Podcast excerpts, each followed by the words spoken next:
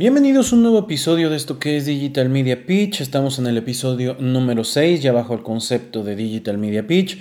Mi nombre es Omar y hoy nos vamos a la segunda parte del Get Real en emprendimiento. Hoy vamos a hablar un poquito sobre lo que tiene que ver con el cuidado del dinero cuando estamos empezando un emprendimiento. Entonces, sin más preámbulo, comenzamos.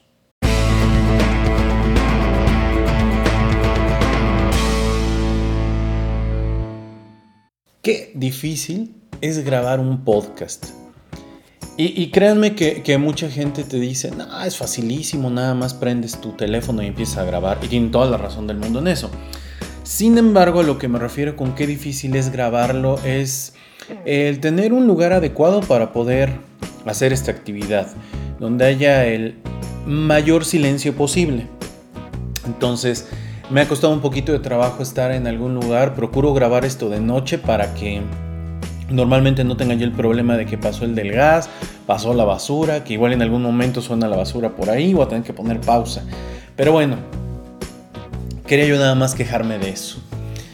Voy a retomar un poquito en donde me quedé la, en el episodio anterior, eh, donde le estaba yo contando un poquito esta eh, falacia, ¿no? De que todos podemos emprender, o sea, sí, yo creo que en algún momento todos deberíamos emprender, pero pues emprender y ser empresario pues realmente no es para todos. Hay que tener un carácter muy fuerte para poderlo lograr. Entonces ya una vez conversado eso, vamos a platicar un poquito de uno de los temas más importantes en el emprendimiento y en la empresa, que es el dinero, el cuidado del dinero, el manejo del dinero. Ay, perdón, estoy carraspeando mucho, no sé por qué. Eh, comencemos entonces por lo primero. ¿De dónde, quiero emprender, ¿de dónde saco el negocio? ¿No? ¿De dónde saco, perdón, el dinero para el negocio? Y esta es una de las preguntas que comúnmente tengo en los diferentes talleres que imparto. Entonces, eh, muchas veces te dicen, no, es que tú estás eh, poniéndolo muy sencillo porque tú tienes el dinero. Pues no, no necesariamente, o sea, no necesariamente para poner un negocio hay que tener el dinero constante y sonante, ¿no? O sea, hay mil y formas de poder poner un negocio. Tú podrías poner un negocio sin poner un solo peso haciendo cosas a través de la famosa consignación. Mucha gente no conoce este esquema de la consignación, que es básicamente yo voy, le pido productos a alguien, me los deja consignación y yo voy y los vendo, ¿no? A lo mejor me va a pedir un depósito por un porcentaje, a lo mejor 50-60% del valor de los productos acorde al precio de lista que él tiene. Y pues ya de ahí este, empezaríamos a ver, ¿no? Cómo, cómo nos va.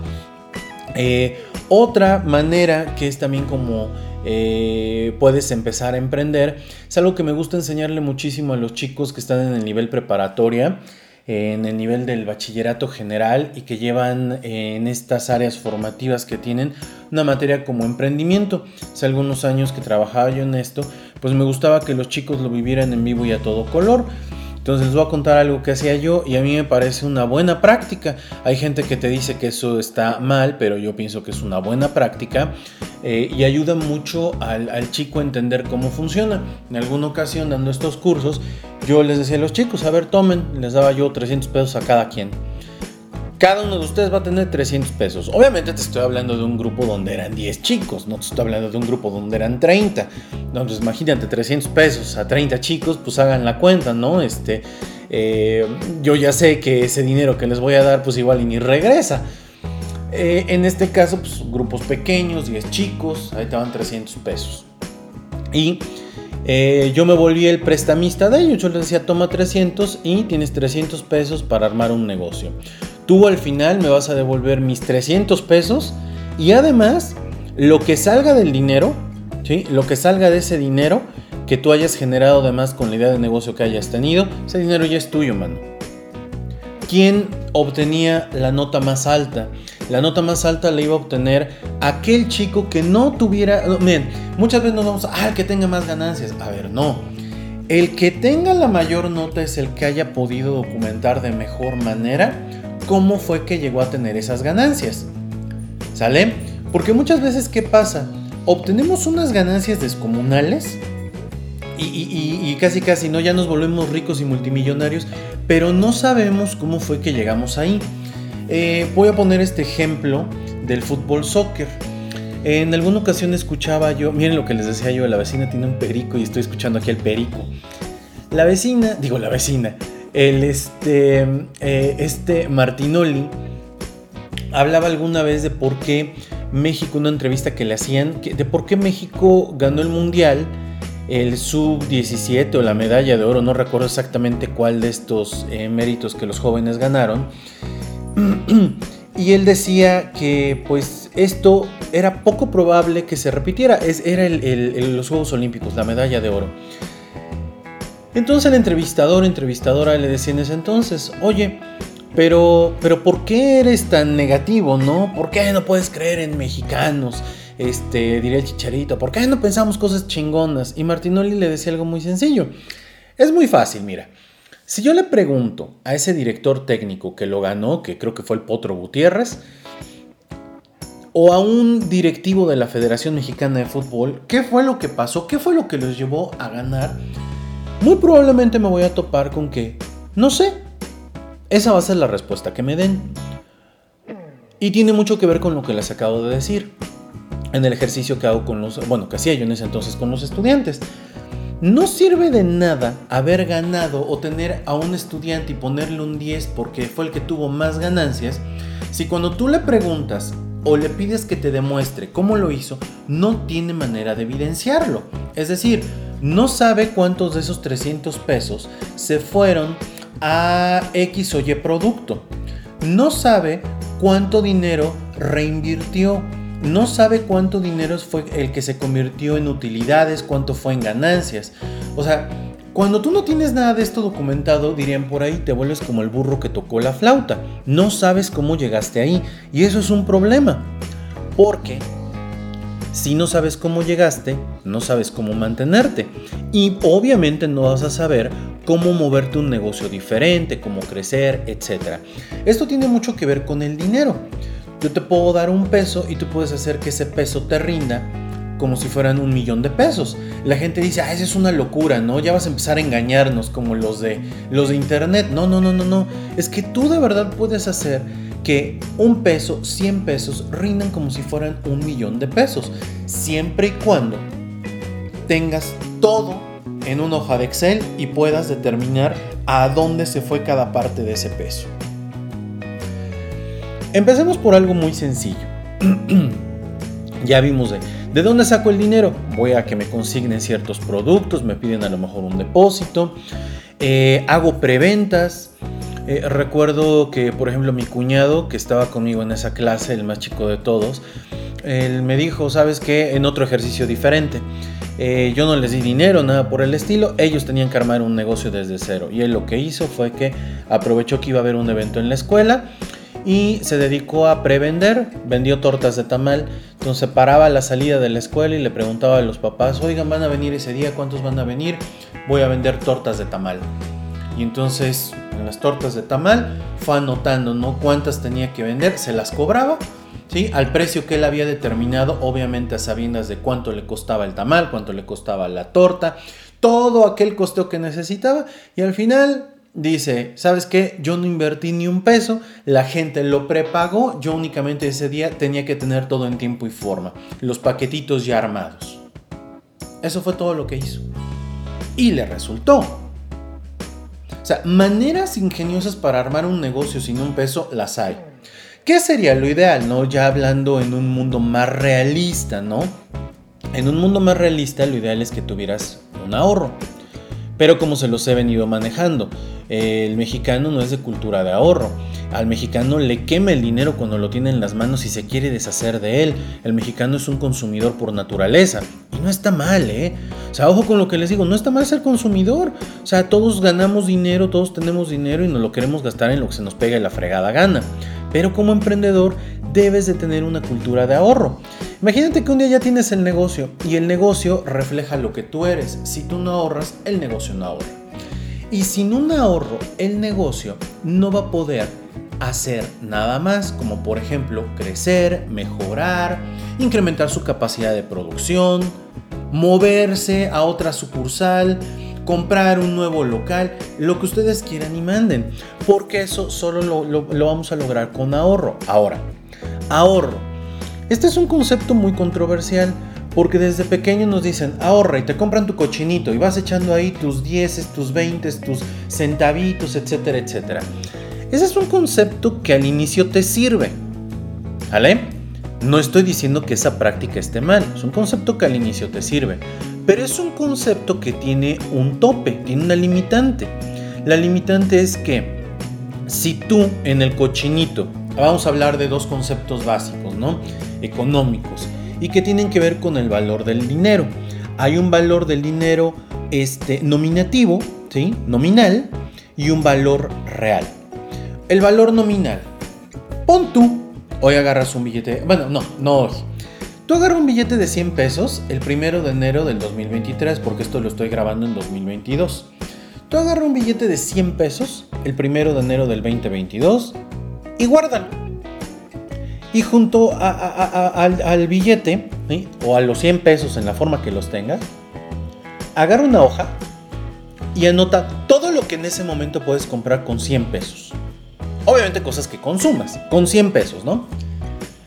Posteriormente, el 31 de diciembre del 2023, saca ese billete de 100, saca la lista de productos que puedes comprar con esos 100 pesos y ahora dime, ¿puedes comprar lo mismo, las mismas cantidades o te tienes que mover al genérico y tienes que comprar menos.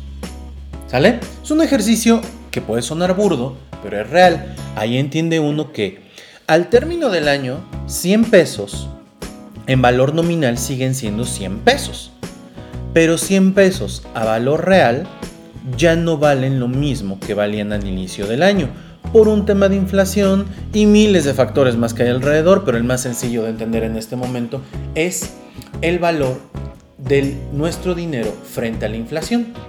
Entonces, imagínense, yo meto dinero al cochinito y, y voy metiendo de 100 en 100, en 100, en 100, en 100, así diferentes días. Al término de ese año, ¿sí? Voy a tener 5 mil pesos, pon tú que hayas ahorrado 5 mil pesos, pero no van a valer lo mismo que hubieran valido al inicio del año. Por eso les digo, el ahorro tiene una finalidad, ¿no? Cuando somos pequeños, ir aprendiendo. Pero si tú no aprendiste a ahorrar así, ahora imagínate lo que te voy a decir. Ahorra con fines de poder invertir ese dinero y hacer que tu dinero trabaje para ti. Seguramente muchos de ustedes han escuchado esta frase y todo buen emprendedor debe de saber cómo utilizarla. ¿Cómo hacer que el dinero trabaje para ti? Oye, si ya ahorraste, vamos a suponer que durante todo el año ahorraste tus 5 mil pesos, ¿sale? Hiciste el primer gran hábito que fue ahorrar en tu cochinito. Aunque, aunque la hayamos perdido por tema de inflación, lo que sea, ya, ahorraste. Ahora vamos a meter ese dinero a un fondo de inversión. Vamos a invertirlo. Hay dos maneras de invertir tu lana. Mételo en un fondo de inversión o invierte este, tu dinero en un negocio. Inicialmente yo te diría, mete tu dinero en un fondo de inversión. Te vas con el banco. Desgraciadamente en nuestros bancos, la tasa de interés que pagan casi siempre está por debajo del tema de la inflación y si bien tu dinero no va a perder tanto con respecto a la inflación, eh, de todos modos va a perder. Pon tú que la inflación esté al 5% y el banco te pague el 3.2%. Es decir, ahí esa diferencia de 1.8 es lo que estarías perdiendo. Pero si yo, por ejemplo, dejé mis 5 mil pesos en el cochinito y no los metí, no los moví, ya no le metí nada más, pues este, no solamente estoy perdiendo el 1.8, estaría yo perdiendo el 3.2 con respecto al tema de la inflación. Mi dinero valdría todavía menos de lo que valdría el tuyo. Ahora, veámoslo así. ¿Ya metiste tu dinero a una inversión al banco? Bueno, no es lo ideal, pero estás ganando algunos intereses.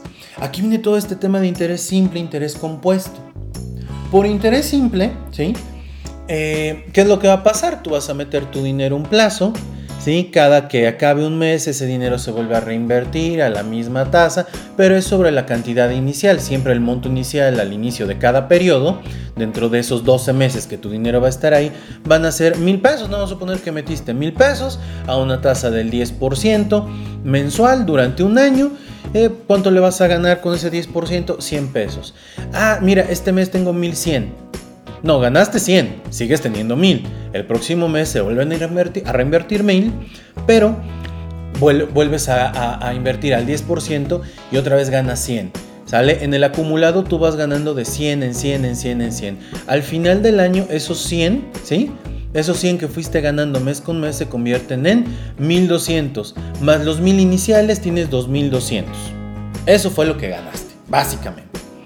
Si tú hubieras invertido tu dinero en un, en un instrumento diferente, así se les denomina, un instrumento donde te da un interés compuesto, es decir, oye, yo el primer mes invertí 1000 gané el 10%. El próximo mes se van a reinvertir no los 1000, sino los 1100. Y lo que gane ese 10% van a ser 1100 y cachito. El próximo mes se van a reinvertir esos 1100 y cachito. Si tú haces la operación, al término de esos 12 meses, tu dinero ganó muchísimo más de lo que hubiera ganado por interés simple. Por eso es muy importante que te interesa el dinero. Hay gente que te dice es que el dinero no lo es todo, el dinero cuando llegas a tu casa no te abraza y tienen la boca llena de razón. Sin embargo, ojo con esto, es mejor tener dinero para afrontar una emergencia, para afrontar un imprevisto, o simple y sencillamente para comprarte lo que te hincha la fregada gana, armar tu propio negocio, que este es el, motivo ¿no? de estos episodios. y, ser libre financieramente hablando que andar pensando en de dónde voy a obtener esta lana. Ahora imagínate, si esto no lo podemos hacer nosotros en nuestra cotidianidad, ahora pídele un negocio que nació de ti que haga esto. No, pues está cañón. Bueno, ya ahorré, ya vimos este concepto del ahorro ya tengo una lana, ya no tengo nada más los 5 mil, lo metí interés simple y gané tanto, lo metí interés compuesto y gané tanto. Ahora sí, vamos a meter esta lana a un negocio. Ya vimos. Bueno, ¿cómo, cómo, cómo pienso? No una idea de negocios. Bueno, una de las cosas más sencillas que tú podrías hacer es, bueno, voy a vender un satisfactor. es decir, voy a venderle algo a la gente que le sea útil que le solucione un problema, ¿no? E, eso se dice también muy fácil y me queda claro que la gente lo dice muy, eh, muy a la ligera, ¿no? Ah, pues sí, voy a vender un, satisfactor, voy a solucionarle la vida a las personas. Ah, chinga. Perdón, pero, pero ¿a poco de veras es tan fácil llegar a una idea así? Para llegar a una idea así, fíjense, este es uno de los grandes engaños cuando tú eres una persona muy joven y estás en la universidad. Aquí en donde yo vivo, en la ciudad de Puebla, una vez me tocó una persona, ¿sale? Que me decía que él o ella, ni me acuerdo qué era, si era hombre o mujer, sí, la verdad no, no me acuerdo, o sea, que era una persona. Que me dijo, yo quiero entrar a estudiar esta universidad en donde cuando acabas ya sales con tu empresa y toda la cosa. Y entonces yo decía, ah, chinga, pues dime dónde es, ¿no? Para que yo también me inscriba y cuando acabe yo, pues también salga yo con una empresa. Me decía, ah, profe, no se burle. Le digo, no, no, no, es que en serio, a ver, dime dónde está esta. Eh, eh, bueno, ojo con lo que les voy a decir. Obviamente, esta era la interpretación no solamente de este chico, esta chica, la interpretación que muchos chicos daban ante una publicidad engañosa. La universidad se llamaba, o se llama en Cuba, la verdad no sé si la universidad siga tras la pandemia, y era una universidad enfocada en el emprendimiento, en donde prácticamente, según ellos, todas sus materias estaban enfocadas a que el chico al final acabara poniendo una empresa. Pues esto también es una falacia porque muchas veces un chico es manipulable, un chico es impresionable. ¿No? Digo, para muestra un botón en YouTube y todos los influencers que quieren em, enganchar a todos estos chicos para que les paguen cursos para emprender y tener una gran empresa y ser multimillonarios como ellos, ¿no? Eh, no necesariamente, ¿sí? Eh, acabando, acabando, perdón, bueno, acabando una licenciatura, un curso de estos, pues tú sales con una empresa. Porque muchas veces lo que nos hace falta es haber trabajado, es haber visto lo que pasa allá afuera, tener un poco de expertise y determinar cómo podemos satisfacer, ¿sí? O solucionarle un problema a alguien. O sea, de la nada, de mi cabecita loca, pues no necesariamente. No sé si lo han notado, pero hay una tendencia muy fuerte. Obviamente en esta eh, cultura en la cual nos vivimos ahora, eh, no México, sino el mundo entero, en donde muchos chicos quieren, no es que yo quiero hacer una app y esa app me va a ayudar a, solucionar problemas a todo el mundo, ¿no? Entonces, eh, digo, desgraciadamente es algo a lo que nos tenemos que enfrentar. Y yo sé que hay muchas apps que te, te solucionan los problemas de una manera maravillosa. De hecho, no sé si ustedes se lo saben, no estoy seguro que así sea la historia tal cual, pero la idea de la tienda de aplicaciones que, inaugura eh, Apple, la idea es tener no softwares, no paqueterías robustas, sino tener aplicaciones que puedas utilizar en el día a día en tu teléfono, la famosa tienda de aplicaciones. Hacer una app es pensar en cómo le vas a solucionar la vida a alguien. Hagan de cuenta que nosotros cuando queremos poner un negocio, debemos pensar en esto, ¿cómo le soluciono la vida a alguien? Hoy está muy de moda en que le solucionamos la vida a las personas llevándole los productos hasta la comodidad de su hogar. Y uno dirá, no, wow, descubrieron el hilo negro. Tienes toda la boca llena de razón si hablamos de México. Porque ese es un concepto realmente nuevo. Pero si tú te vas a Estados Unidos, esto ya existía hace chorrocientos años. O sea, por exagerarle unos 15, 20 años todo lo que es a domicilio ya existía porque ellos tenían acceso al plástico, es decir, al crédito. Entonces, pues llegaban, tarjetazo, vámonos a lo que sigue. En México tiene unos 15, 20 años que le estamos entrando como tal todos al tema del crédito. Hoy es muy normal que aunque tengas 18 años te dicen, ven por tu primer tarjeta de crédito para que aprendas a, así que para que aprendas a usarla. Y muchas veces el chico ni siquiera está preparado para el tema de la, de la tarjeta de crédito, ¿no? Que eso también es preocupante. Como se los decía yo, el crédito no es malo, los malos somos nosotros los babosos que no sabemos utilizarlo a nuestro favor. Pero bueno, entonces, eh, ¿de dónde viene la idea para poner un negocio?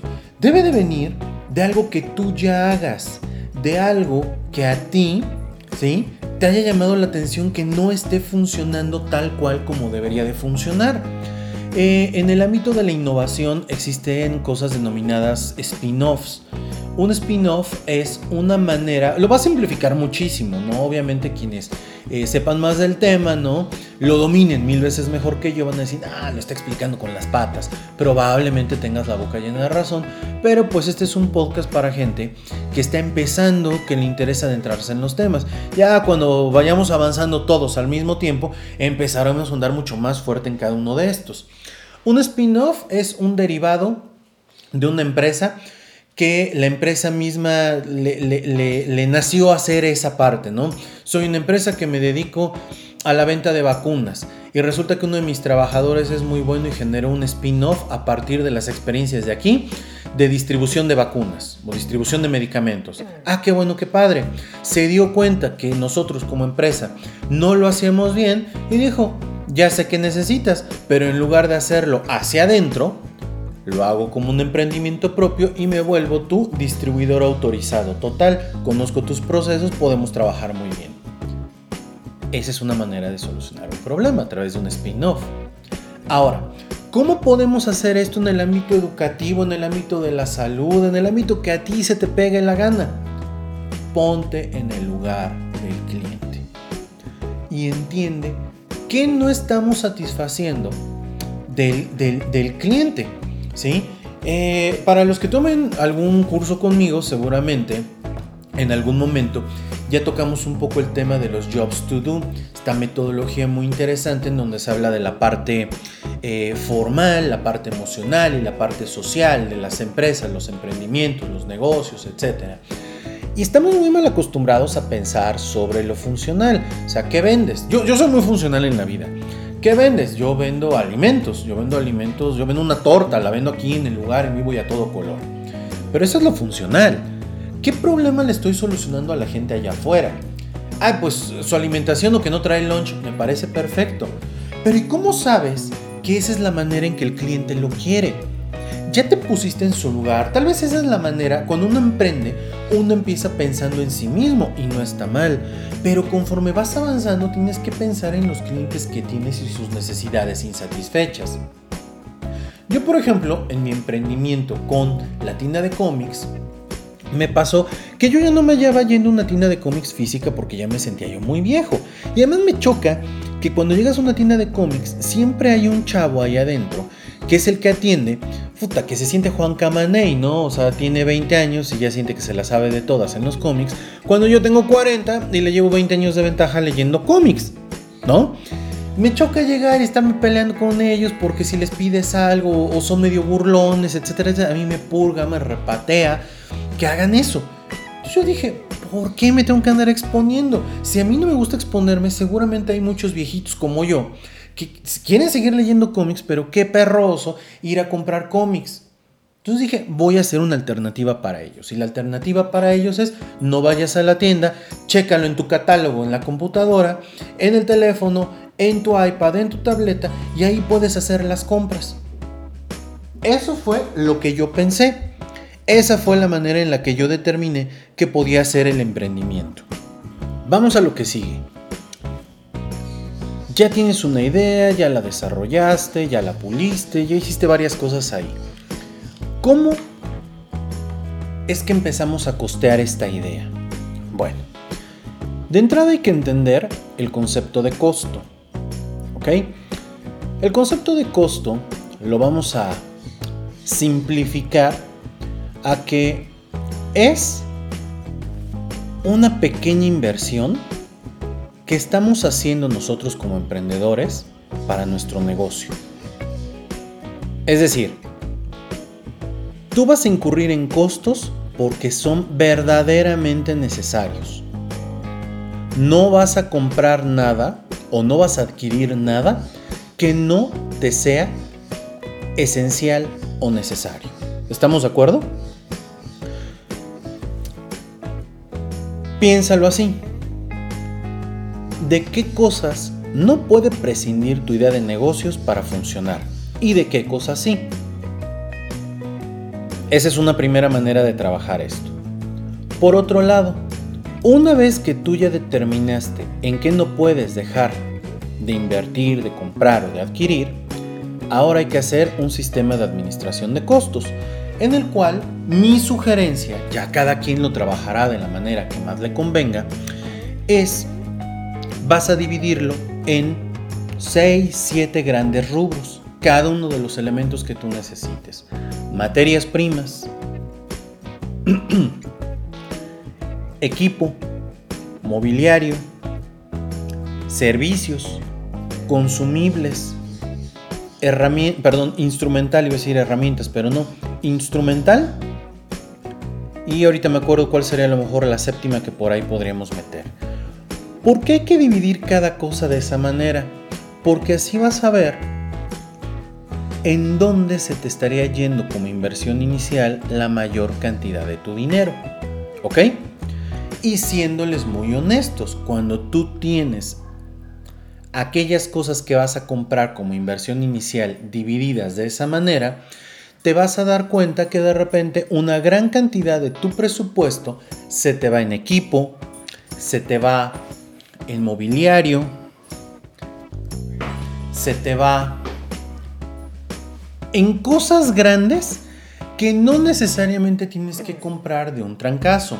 Yo sé, aquí entran los enfoques de cada uno de nosotros como administradores, ¿ok? aunque sean las cosas que has comprado para tu casa, ahí demuestras cómo administras. Yo siempre he pensado que cuando voy a comprar algo grande, algo muy caro, siempre lo meto a eh, mensualidades con o sin intereses. A mí me funciona de esa manera. Hay a quien tal vez no. Yo hablo desde como yo lo hago, cada quien hablará desde donde quiera. Hay quien prefiere no tener deuda y está bien. Sin embargo, recuerden por favor esto, que muchos libros, mucha teoría sobre emprendimiento habla sobre la inversión inicial y hasta ahí se queda. Porque normalmente quienes hacen estos emprendimientos pues nunca meten la mano a la bolsa para sacar ellos la lana. Y entonces en esa en esas chaquetas mentales, diría yo, ¿no? Del libro del emprendedor, pues eh, pasa que no se mete un tema llamado la inversión de operación. Porque una cosa es invertir para comprar y hacer una inversión inicial y otra cosa muy diferente es la inversión de operación. Esa inversión de operación te va a implicar el pago de sueldos de por lo menos 6, 8 meses o el año completo, ¿no? Porque los sueldos es algo que no te va a perdonar y ya es prácticamente una rentita que tienes que pagar. Lo mismo que si estás rentando un local. Y aunque no estuvieras rentando un local, pues es el pago por tu plataforma de ventas online, lo que tú quieras y mandes. Y de repente esas cosas no las tenemos claras. Fíjense, invertimos mucho tiempo en desarrollar el modelo de negocios, en desarrollar la planeación. O sea, invertimos mucho tiempo en eso. Y no está mal, o sea, insisto, no está mal. Eso es, eso es lo normal, lo que deberíamos hacer cuando algo te interesa. Sin embargo, no invertimos la misma cantidad de tiempo en la parte financiera del negocio. ¿Cómo está tu estructura de costos? Por ejemplo, ¿cuánto dinero lo tienes? Dirían los financieros. ¿Cuánto dinero es activo? ¿Cuánto dinero es pasivo? ¿No? ¿Cómo está tu, porcentaje de distribución de ese costo? Una vez que tú ya tienes tu sistema de administración de costos, pues ya, ya hiciste una primera clasificación, equipo, materia prima, los que te dije. Ahora, cada uno de estos, eh, vamos a llamarles recursos subdivididos, ¿Qué, te representan? Son costos fijos, son costos variables. Cada uno de estos tiene una tasa de ocupación totalmente diferente. Cuando hablamos de la tasa de ocupación, pues esto te dice la tasa de recambio, ¿no? Cada cuánto tenemos que comprar nuevos, adquirir nuevos. Y miren, les voy a poner el ejemplo que siempre pongo que a mí me parece maravilloso. Alguna vez trabajando con dentista, el dentista decía, oye, es que este, el, perdón, le preguntaba yo, ¿qué, entra, no? ¿En qué entra tu, tu, este, tu silla donde se sientan los, los pacientes? Entonces él me decía, es mobiliario. Le decía, no manches, no es lo mismo que tú trates a tu silla como mobiliario que la trates como equipo. Como mobiliario lo mismo te da que se, que se lastime que no se lastime. Como equipo no, porque como equipo le vas a dar mantenimiento preventivo correctivo y ya lo tendrías presupuestado para cada determinado tiempo. Hasta en tu administración se va viendo eso. No es lo mismo comprar un automóvil para tenerlo como un Uber a comprar un automóvil, Uber o taxi, a comprar un automóvil para la familia. La tasa de recambio del automóvil familiar que el automóvil de taxi o de Uber, pues muy diferente. Muy, muy, muy diferente. ¿Cómo lo vas a tener? ¿Como equipo de trabajo o como instrumento de trabajo. Esas cosas importan, importan muchísimo porque te dejan ver cómo es que estamos manejando el negocio. ¿Ok? Ahora, ya clasificaste en costos fijos, costos variables. ¿Para qué demonios sirve eso? Sirve para algo muy sencillo. Sirve para saber cuánto te cuesta producir una unidad. Es decir, cuánto te cuesta producir unos lentes o cuánto te cuesta producir una consulta. Y ojo, para los que están directamente metidos en el ámbito de los servicios de salud, aquí hay una máxima que todos los que trabajan en la Secretaría de Salud siempre te dicen, que es multifactorial, profe. Y yo siempre les digo, eso es una jalada, porque aunque tú me digas que es multifactorial, ¿sí? No quiere decir que sea impagable. Multifactorial no significa porque a veces lo entienden como, ah, no, bueno, pues que como entran un chorro de cosas, pues vale madres. Entonces, ¿para qué, ¿para qué costeamos todo si son un montón de cosas? A ver, no. Es multifactorial, tienes toda la razón del mundo. Pero si yo me metiera a analizar cuánto cuesta producir una consulta, ojo, una consulta en el primer nivel de atención de la consulta externa y hablando únicamente de consultas programadas, es decir, de agenda, pacientes recurrentes, diabéticos controlados, ya por ponerle nombre y apellido, yo sé cuánto cuesta esa consulta. Ese día. Esa semana, cuántas consultas di. Debo de saberlo. Es parte de la obligación, saber el costo unitario. Si no sabes el costo unitario, y no tienes un estudio de mercado Oye, pero si trabajo en el público, el estudio de mercado, ¿qué? Pues el estudio de mercado es algo muy sencillo. Pues pregunta cuántos nuevos afiliados al IMSS hay, cuántos de esos nuevos afiliados ¿sí? dieron de alta a la mamá, al papá, a los hijos, a la esposa, a la concubina, a quien tú quieras y mandes. Y de vas a tener el tamaño del mercado, el tamaño de cómo ha crecido el mercado. Lo cual no quiere decir que todos esos vayan a llegar a que les dé servicio. Normalmente el trabajador afiliado a la institución en este caso al IMSS, es el que menos va, porque el empleador lo quiere trabajando. Los que van son el papá, la mamá, la esposa, la concubina, los hijos, etcétera, etcétera. Van todos los demás, menos él. Ahora imagínate, ya sé cuántas, cuántas ventas proyectadas para este periodo tengo. Ya tengo el costo unitario, ya sé los costos fijos totales de producción, ya sé el costo variable unitario. Ahora hay que ponerle precio a esto. Y ahí es donde si no tienes esos datos, ¿cómo? Y esta es una perspectiva de fijación de precio muy sencilla, es hasta si quieren verlo como muy mercadológica, porque debe de haber otros elementos. Está también el factor competencia, contra, contra cuántos compito. Muchas veces caemos en el error de, ah, bueno, voy a poner un negocio. Mira, mi compadre, que también hace lo mismo que yo, lo venden 20 mi amigo fulanito, que está más para allá, tres cuadras más para allá, lo venden tanto. Mira, como mi compadre lo venden 20 y mi amigo que está seis cuadras para allá y que son más nice lo venden 30, pues yo me voy a poner en 22. A ojo de buen cubero. Lo que tú no sabes es cómo está la estructura de costos de cada uno de ellos. No es lo mismo pagar renta, ¿sí? Que estar pagando la letra, vamos a decirlo así, la letra, la hipoteca de un local que va a ser tuyo. No es lo mismo que sea un negocio familiar donde trabaje toda la familia a que sea un negocio donde tienes que pagar una nómina fija. A lo mejor a tu familia le puedes decir, pues aguántame, no a la que sigue, pero el otro sí tiene que pagar constante y sonante. ¿Me entiendes? Por eso la estructura de costos es muy importante. Mucha gente piensa que cuando hablo de la estructura de costos me dicen, oye, pero soy solo yo, yo solito. Pues, ¿qué crees? Te voy a poner otro ejemplo. Otro ejemplo de por qué es importante esto en tema de nómina y como el emprendedor. Mucha gente que se avienta a emprender empieza el solito, ella solita, y ahí va, emprende. Y entonces dice, bueno, yo voy a, yo voy a, yo voy a obtener, vamos al final de todo lo que trabajé en el mes, vamos a ver cuántas ganancias hubo. Y de repente se da cuenta que de todo lo que hizo en el mes, le quedan, vamos a suponer, fíjense lo que les voy a decir. Hizo 100 mil pesos en ese mes hizo 100 mil pesos. Y resulta que al término del mes solamente tiene 10 mil para él. Dice, oye, pues es que no, esto no es negocio. Pues con razón la gente no se quiere aventurar a emprender. Es que en esa nomenclatura y en su sistema de administración de costos, que claramente no hizo, no se puso un sueldo. Y muchos de ustedes les va a estar volando la cabeza de, o sea, ¿cómo? Si soy el dueño, ¿cómo poner un sueldo? Tú como dueño debes de tener un sueldo. Si no tienes sueldo y estás esperando vivir de las utilidades y las ganancias del negocio, no, espérate, ¿cómo crees?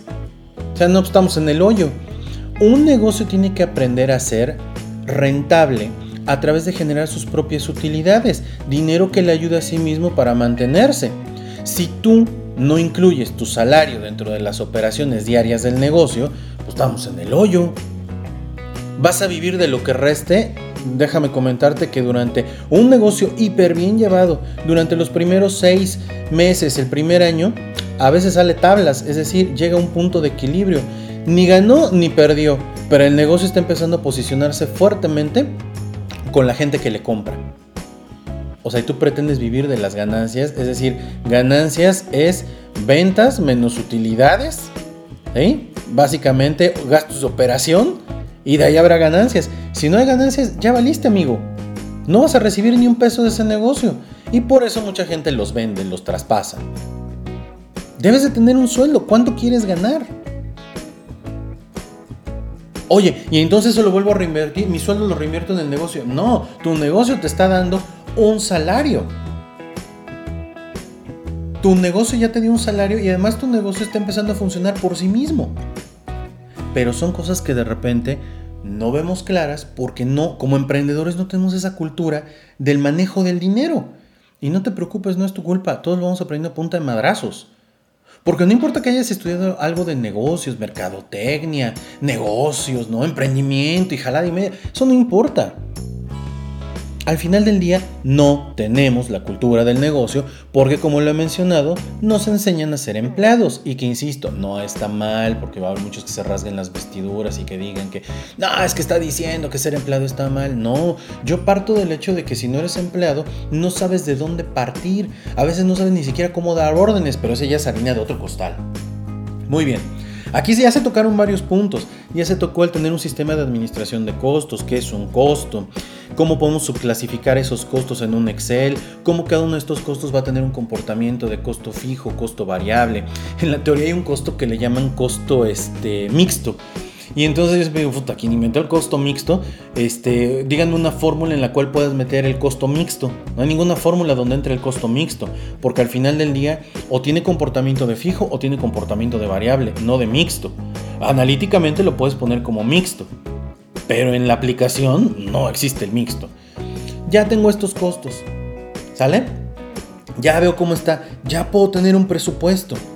Ya también tengo una idea de ¿Cuánto, ¿Cuánto estoy esperando que me deje este negocio como salario mensual? Pum, ya lo tengo, ya sé cuál no va a ser el punto de equilibrio del negocio, cuánto debo de vender para no poner dinero yo, ¿sí? Y que el negocio no se esté tronando los dedos. ¿Se acuerdan que al inicio del podcast les decía que qué difícil es grabar en condiciones ideales? Miren, no tienen ni idea. Para grabar este episodio ya sonó el teléfono, ya pasó la basura, uno de mis perritos ya se vomitó, este, ya sonó mi teléfono, ya me pidieron XYZW. De verdad que complicado es grabar. Pero bueno, prosigo con esto. Entonces, ya tenemos aquí varios conceptos con los cuales pues ustedes se pueden dar una idea de por qué es importante el dinero. Cuando tú sabes cuánto te cuesta traer dinero a la empresa, ¿sí? Cuando tú tienes una idea de cuánto cuesta cada cosa, entiendes el valor de las cosas en lo que tú estás haciendo. Y por qué es importante que cuando contrates gente, sea gente que entienda que de aquí tragamos todos. Literalmente, de aquí tragamos todos. No te puedes estar volando las hojas para imprimir los trabajos de tu hijo.